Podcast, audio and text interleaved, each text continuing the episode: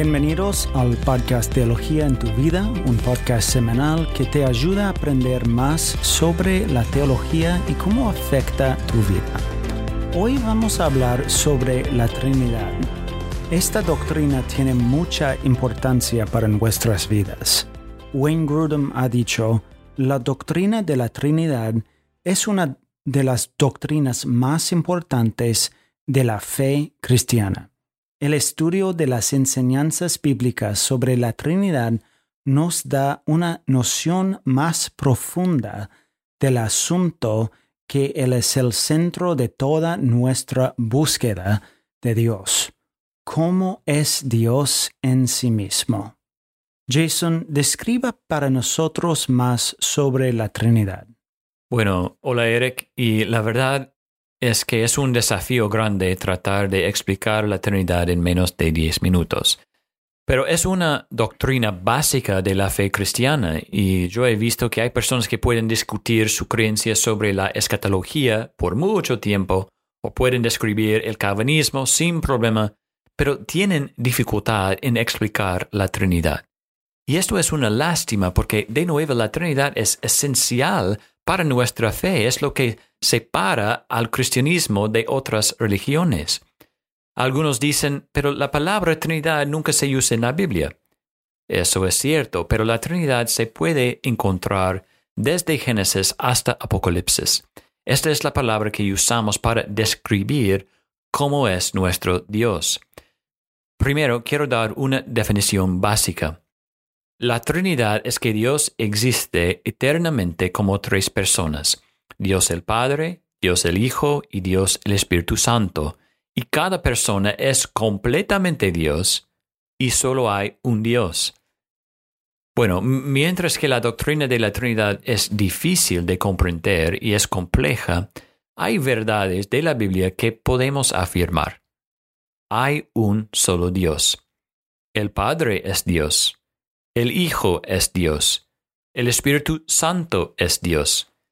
El Padre, el Hijo y el Espíritu Santo son tres personas. El Padre es el Padre del Hijo, el Hijo es el Hijo del Padre, el Espíritu es el Espíritu del Padre y el Hijo.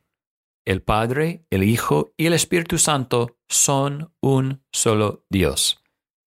Bueno, obviamente hay mucho más que podríamos decir, pero estas son las verdades simples y básicas sobre la Trinidad que podemos y debemos afirmar.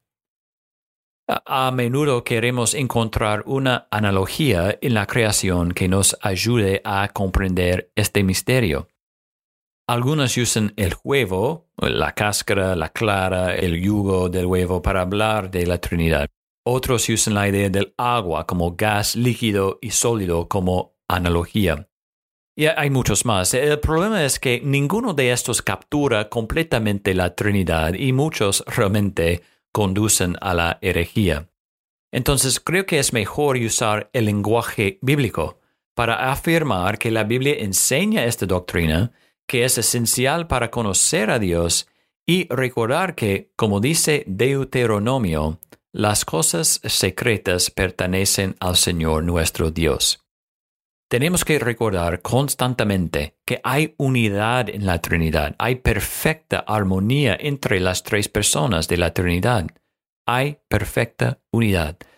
Pero también vemos que hay diversidad. Cada una de las personas tiene, según las escrituras, un rol diferente que veremos en un momento, pero no podemos separar a las personas de la Trinidad en dioses distintos, pero tampoco podemos agruparlas en una sola persona. Debemos mantener que solo hay un Dios que existe eternamente en tres personas, porque así es como lo describe la Biblia. Una cosa más, Eric, antes de dar un ejemplo de la Trinidad trabajando juntos en la Biblia. Con doctrinas como la Trinidad, algo tan único, complejo, misterioso y, diferente a todo lo que sabemos, estamos tratando de describir lo indescriptible. Entonces afirmamos lo que dice la Biblia y buscamos evitar la herejía. Vemos esto en la historia de la iglesia cuando alguien diría, ah, la Trinidad es así, y la iglesia examinaría las escrituras y diría, no, no es eso, es más así. no es eso, es más como esto. Y así es como es. A, menudo podemos decir más fácilmente lo que no es que exactamente lo que es.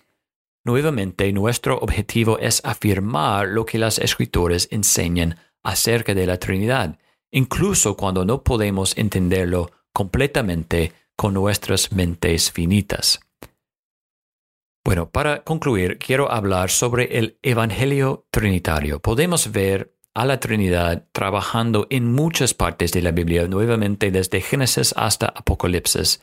Pero escucha esto de Gálatas capítulo 4, desde versículo 4 hasta 6, que dicen, Pero cuando vino la plenitud del tiempo, Dios envió a su Hijo, nacido de mujer, nacido bajo la ley, a fin de que redimiera a los que estaban bajo la ley, para que recibiéramos la adopción de hijos, y porque ustedes son hijos, Dios ha enviado el Espíritu de su Hijo a nuestros corazones, clamando, Abba, Padre.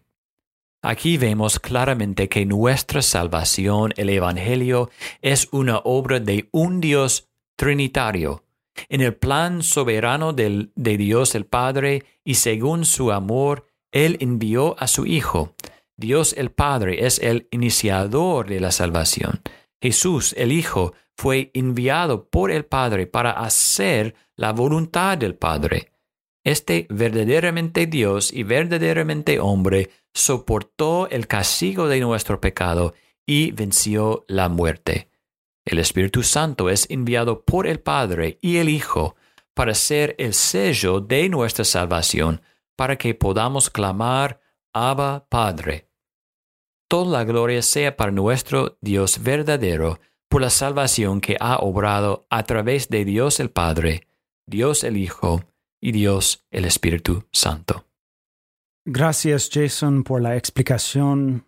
Conocer al Dios como una Trinidad nos ayuda mucho a adorar a nuestro Dios como un Padre, Hijo y Espíritu. Y gracias a ustedes otra vez por acompañarnos por este episodio de Teología en tu vida y nos vemos la semana que viene con otro episodio.